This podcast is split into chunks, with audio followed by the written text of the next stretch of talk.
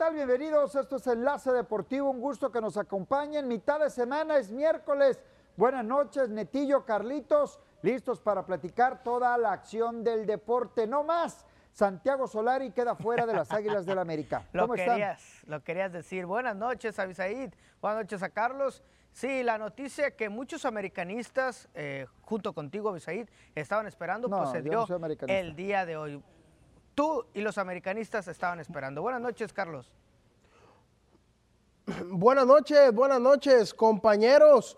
Y el carnaval está en la Ciudad de México, ¿eh? porque después de que terminara aquí en Mazatlán, el carnaval está en la Ciudad de México con la fiesta que están armando cientos de, de americanistas por la salida de Solari. Se apresuran o no se apresuran, lo vamos a estar analizando. Bueno, la importancia ¿no? del Club América, nadie dio el teaser del Mazatlán que ayer empató y mucho menos el tema de grandes ligas que también vamos a tocar un poquito más adelante. Se nota la importancia de los temas, sin duda alguna. Hoy por la mañana... Es el más grande, Y era obvio, aunque, aunque se burlen y aunque digan lo que digan, era obvio ya la salida inminente de Santiago Solari como director técnico de las Águilas del América. Netillo hoy por la mañana dijo una frase que sacó risa, es cierto, que se, que, ¿cómo dijiste, Netillo? Que se precipitaron con la salida de, Santiago Solari, pero así era, yo creo que ya Solari, Solari no daba más eh, al frente de las Águilas del América, lo de ayer ya fue lo que desbordó, eh, esa gota que desbordó el vaso de agua y que no más la directiva decide cesar a Santiago Solari, no cumplió con América y al final se va por la puerta de atrás el técnico argentino hablar precisamente de lo hecho por Santiago Solari. Tuvo muy buenos números, ¿no? Si nos ponemos a analizar número por número, o sea, lo que es su paso por las Águilas del la América es, bueno, ¿no? Al final de cuentas, este último torneo no fue, no fue, no le favoreció hablar de lo hecho. Bueno, ahí están los números, precisamente torneos dirigidos 3, juegos dirigidos 51, ganados 26. Creo que ahí ya está a favor, por lo menos por, no, está a la mitad, ¿eh? Empates tiene 12 y 13 perdidos, el 60% de eficacia eh, para Santiago Solari Bisaid. Se tarda, se tarda el conjunto, perdón compañero, se tarda el conjunto de América al tomar esta medida, se apresura el conjunto de América, hay desesperación en Cuapa, solamente ha sumado siete puntos, si no me equivoco, estás en las últimas posiciones, eh, ¿qué va a pasar con este América?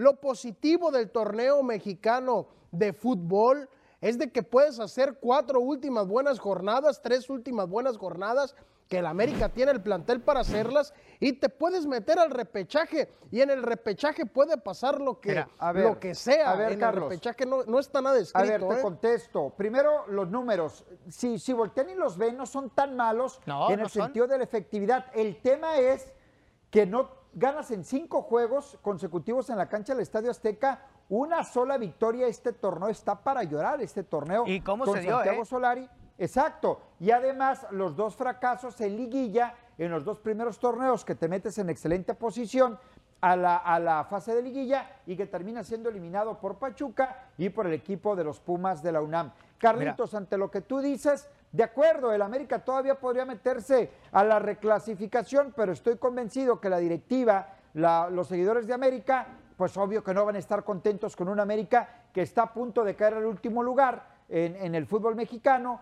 y que esté batallando por entrar a una reclasificación. América es para mucho más que eso y hoy está tocando fondo el conjunto de Cuapa, por eso la salida de Santiago Solari. Exacto, no mejor que le queda es lo mejor que le queda. Y seis puntos, ¿eh? Seis puntos. Entrar, entrar al repechaje es lo y, mejor comentas, que le queda, que seis puntos no son malos. Comentas que seis puntos no son malos. Para mí es pésimo. ¿eh?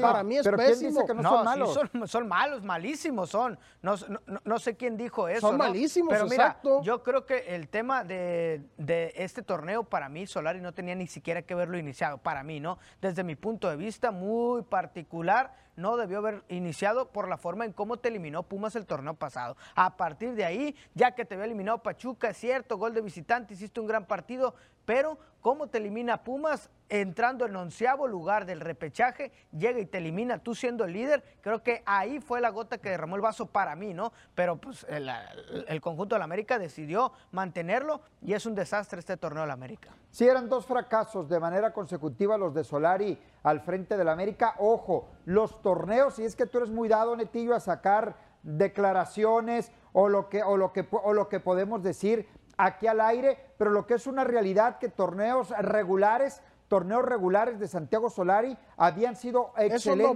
no casi de acuerdo. Yo sé que no valen, Esos no pero valen. déjame hablar, pues. Esos déjame no valen. terminar, pues. Déjame terminar porque no he terminado. Los eh, torneos fueron muy buenos para Santiago Solari. El problema para él llegó en la etapa de la liguilla y yo por eso voy con el mismo tema que digo. Jugaba mal, no, no jugaba mal, jugaba feo a lo mejor para el punto de vista de cada quien y para lo que tiene que ver con América, pero el tipo sublíder y líder de, de, de, torneo, ahí que puedes reclamar. El tema fueron las liguillas y ahora sí en este torneo Mira. un arranque para llorar, porque incluso el partido que terminas ganándole a Santos, pues nada más voltean a ver la tabla, es el último lugar del campeonato. Pero lo que pasó ante San Luis, lo que pasó ante el conjunto de Querétaro la noche de ayer, pues no daba ¿eh? para más y tenía que venir eh, contra Mazatlán, tiene razón eh, Ernest Netillo, y, y al final pues no da más y la directiva decide Mira. cortarlo. Mira, el tema de Santiago Solari, yo, yo insisto, no, no debía haber empezado y termina cayendo en el casi en el último lugar, eh, podría estar cayendo en el último lugar. Al final de cuentas, creo que eh, el, el América decide, no sé si bien, pero ahora ¿a quién? ¿A quién te traes? Solari se va, entre comillas, contento. ¿Por qué? Porque él se lleva su indemniz- indemnización, ¿no? Él, a él lo corrieron, él no iba a renunciar porque su contrato por ahí decía que rondaba, si lo, si lo despachaban, eran 3 millones de dólares. Eh, Digo, es bueno, ¿no? Para él, él se va contento hasta cierto punto, pero No creo se va, que se vaya fíjate contento. bien, pero no se va, creo que se vaya contento. se Dices va tú, pero no se va contento, por supuesto que conocer el fútbol mexicano. Ahora sabe que es difícil Es el fútbol mexicano, que es competitivo el fútbol mexicano, porque tiene que aprender a jugar liguillas. Y hay otro, eh, que no ha jugado liguillas aquí en México y se ah, llama ah. Beñac San José. Y si llega a meterse a una, también luego, luego lo van a sacar, vas a ver. Fíjate, Netillo, hablaban de la llegada, yo recuerdo, hablaban de la llegada de Santiago Solari, no lo digo por ustedes, aclarando, algunos medios de comunicación lo veían como el salvador del americanismo, lo, veni- lo veían como el profeta que iba a cambiar el fútbol mexicano, venía a imprimirle elegancia y venía a imprimirle importancia al fútbol mexicano, siendo que venía de un Real Madrid que lo descompuso por completo. El Barcelona lo comió en los clásicos, en todas las competiciones. Eh, eh, Santiago Solari se hacía chiquito. Ahí está el resultado. No pudo con el fútbol No, mexicano. no tiene que ver una cosa con la otra. Definitivamente ligas totalmente diferentes, clubes diferentes. Al final sí termina fracasando. Me parece que la apuesta de El América. resultado fue el Me mismo. parece que la apuesta de América era buena. Sin embargo, Santiago Solari termina fracasando de manera tremenda con el América. Vamos a ir a una pausa. Regresamos. Hay más aquí en Enlace Deportivo.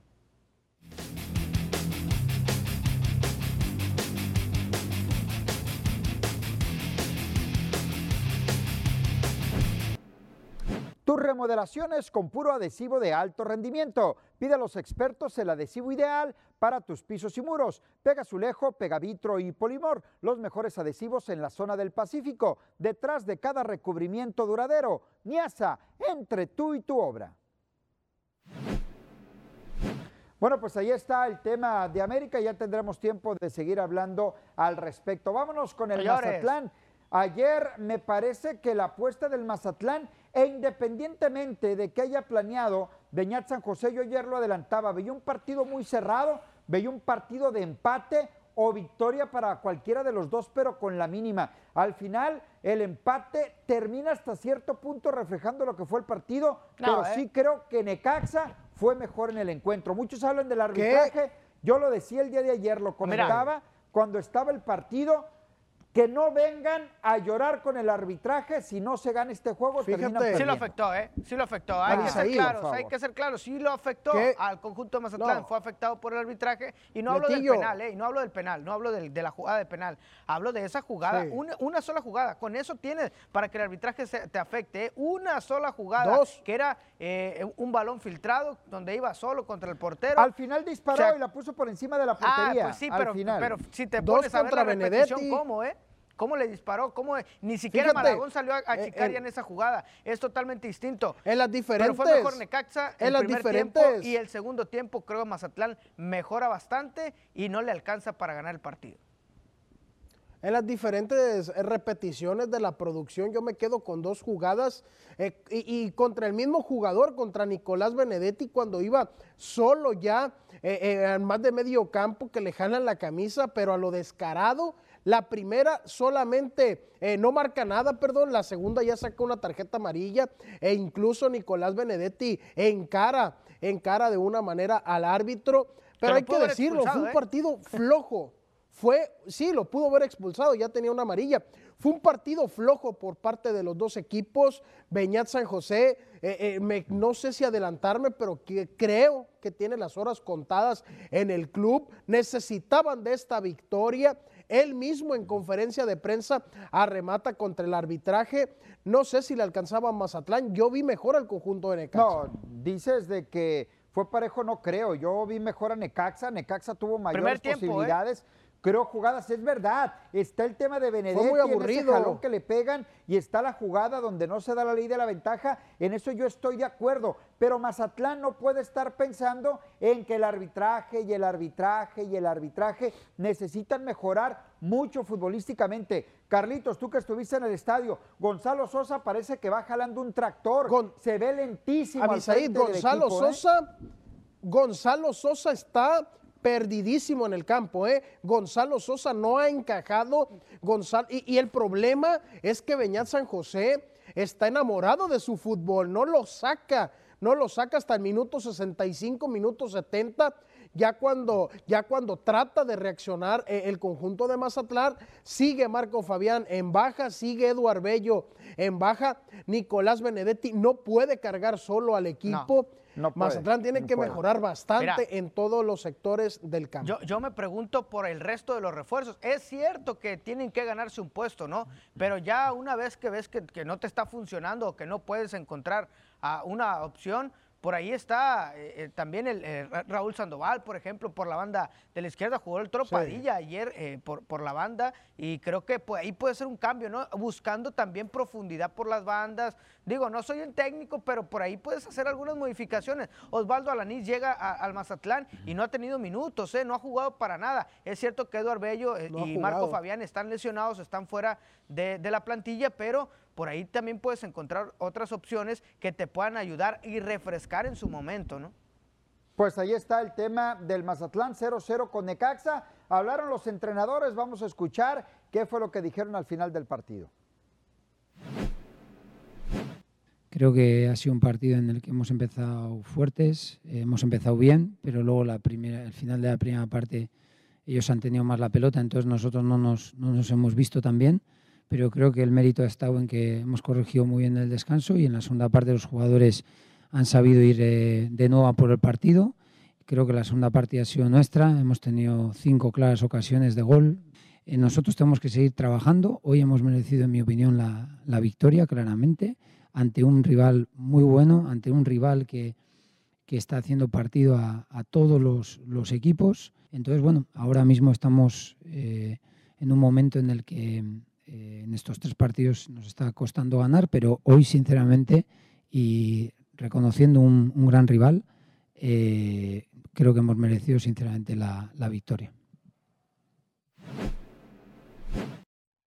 Muy bien, ahí están las palabras de Beñat San José, los números del partido en cuanto a disparos, 10 del Mazatlán, 12 del Necaxa, tiros a gol, uno del Mazatlán, cinco del Necaxa, lo que les decía, mayor posesión de balón, es cierto, muy mínima, 53 por 47, muchas faltas, sobre todo en el segundo tiempo, y muchas tarjetas amarillas, siete me sorprende que no haya ¿eh? existido algún expulsado. Fueras de lugar, uno y uno, y los tiros de esquina, cuatro y cinco. Así las cosas en el juego el día de ayer. Si no me equivoco, la primera tarjeta amarilla llegó a los cuatro o cinco minutos de arrancado el juego. Fue rápido, ¿eh? Y empezó a marcar con tarjetas amarillas el árbitro rápido, rapidito. Lo, de, lo que me sorprende el del Necaxa es el estilo de juego que trae eh, este eh, Jaime eh, Lozano con Escobosa, y el mismo Dieter Villalpando, que pareciera eh, yo pensé que se había desaparecido del planeta ya. Eh, Dieter Villalpando no aparece con Necaxa haciendo muy bien y no nomás en esta jornada, sino la anterior también lo hace muy bien y es Cobosa poniéndolo, colocándolo en el lugar que sabe hacer bien las cosas como un interior por derecha, trabajando muy bien. Aquí, aquí, en Dorados lo hizo muy bien de esa manera. Cuando fue con América, lo pusieron de lateral por derecha y no funcionó. Terminó llegando al Necaxa, ¿no? Netillo, se están acabando las excusas para Beñat San José y se están acabando las jornadas también, ¿eh? Mazatlán no se ve que repunte y va de gira dos partidos, si no me equivoco, va contra Monterrey y aparte contra Pumas, Monterrey, en, ese eh, en, dos jornadas, ah, perdón, en Pumas primero, después contra Monterrey, también Beñat San José se queja del calendario, se le están acabando las excusas. ¿eh? Vamos con resultados, ayer Tijuana le ganó al Toluca 2 a 1, Puebla y Juárez empataron, León y Monterrey no se hacen daño, la de, el empate del América, que ya lo comentamos hace un momento, le costó la salida a Solari 1-1 y Mazatlán 0-0 con Necaxa. El Juárez rescató Vamos a hacer una pausa, tenemos que ir a la pausa, regresamos ahí más en Enlace Deportivo.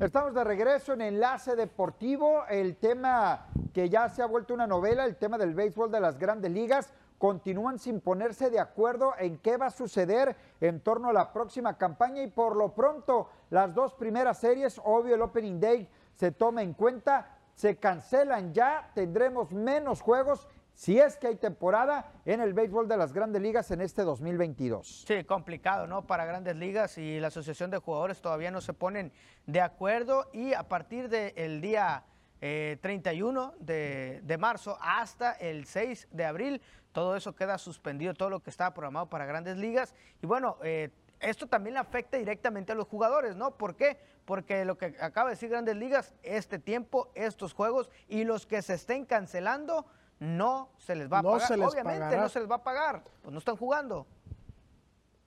Sí, fíjate, Manfred, Manfred, eh, Rod Manfred este, este personaje tan polémico en, las grandes ligas, eh, se le está cuestionando absolutamente todo. ¿eh? Se habla de que en la junta, en la sesión que tuvieron, en la plática, él estaba en una práctica de golf. Fíjate nada más la responsabilidad que tiene este hombre. Y ya son los peloteros los que empiezan a hacer, eh, los que empiezan a hacer bulla, por así decirlo, en redes sociales, de que ellos están con la disposición de que sus equipos ya le den indicaciones. Al parecer Grandes Ligas no quiere ceder. Y fíjate, yo quiero remarcar esto, ¿eh? el sindicato de peloteros de Grandes Ligas, para mí, no sé ustedes compañeros, pero es uno de los sindicatos más fuertes en el mundo del eh, Yo leía por ahí, escuchaba comentarios eh, de gente en la Unión Americana de que tanta fuerza le dio Major League Baseball al sindicato de peloteros que ahora no lo pueden controlar y no lo han podido controlar. Eh, ya, ya será cuestión de ver quién tiene más razón o quién no, el lado del sindicato, el lado de las organizaciones del béisbol de las grandes ligas. Lo que es una realidad es que está fuerte el sindicato de peloteros en el mejor béisbol del mundo y esto le sigue costando trabajo a grandes ligas para poder arrancar la campaña del 2022. Ya lo he platicado en ocasiones anteriores, desde 1994 no sucedía algo similar cuando no hubo temporada y estamos a punto de llegar a lo mismo de, aquel entonces. Mira, que todavía no se retrasa tanto, no es solamente una semana hasta este momento, ¿eh? se puede retrasar más o puede incluso recortar algunos, algunos partidos de la temporada regular. Hablar de lo que dice que algunos jugadores ya hacen presión Bryce Harper, ¿no? A través de las redes sociales hace, hace presión, pues eh, manda un mensaje a, Japón con un uniforme de Tokio, de los, de los gigantes de Tokio, bueno, mandando un mensaje como si él estuviera enfundado ya en esa casaca y que estaría jugando en Japón esta temporada. Este, este tipo de cosas eh, que ya están buscando una alternativa también algunos jugadores para no perder ritmo. ¿Por qué? Porque si en caso se llega a extender este parón de la liga, de las grandes ligas, pues ellos también tendrían que buscar dónde tener actividad, ¿no? Nada más para comentarles, compañeros, así como, como un comentario, Miguel Ojeda Jr., el hijo del receptor Miguel Ojeda, este jugador que perteneció a los padres de San Diego en algún momento, acaba de firmar contrato el día de ayer, firmó contrato en ligas menores con los Rangers de Texas Nada más como una información extra. Bueno, pues ahí está el tema ese, ¿no? Pero el tema era, era el otro, ¿no? El de los del, del sindicato y el tema de, de grandes ligas, ¿no? Que cómo viene afectando y nos remontamos doña- dos años atrás, ¿no? Que tanto se estuvo peleando porque la pandemia permitiera se realizara la campaña del recortó, ¿no? 2020, que sí se juega, que no se juega. Estaba en pleno eh, pretemporada cuando se viene el tema de la pandemia.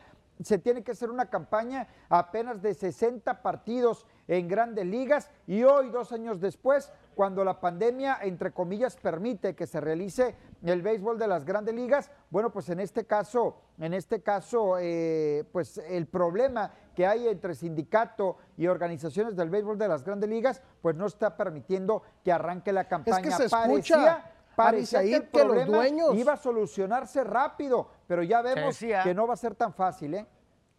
Es que se escucha que los dueños se están aprovechando del tema de, de la pandemia, de la tem- del tema del COVID, para seguir reduciendo los Sí. salarios. Algunos jugadores no están conformes con esa situación y es donde el sindicato está peleando, que es una de las tantas cláusulas que se está peleando para este año. Sí, que creo que ya, por lo menos, por lo menos en Estados Unidos, eh, que ya se ve, ¿no? Que el tema de la pandemia eh, ha venido quedando atrás, ¿no? Con el tema de estadios llenos, cubrebocas, todos los protocolos lo han ido sacando poco a poco. Entonces también Grandes Ligas tendría que sacar ese protocolo en cuestión de salarios. Muy bien, nos tenemos que ir, Carlitos, Netillo, estamos llegando al final del programa. Ya mañana y día a día veremos qué está pasando en el béisbol de las grandes ligas. Por lo pronto, pásenla bien, buenas noches, Buenas hasta noches. mañana. Hasta mañana. Nos vemos compañeros, buenas noches.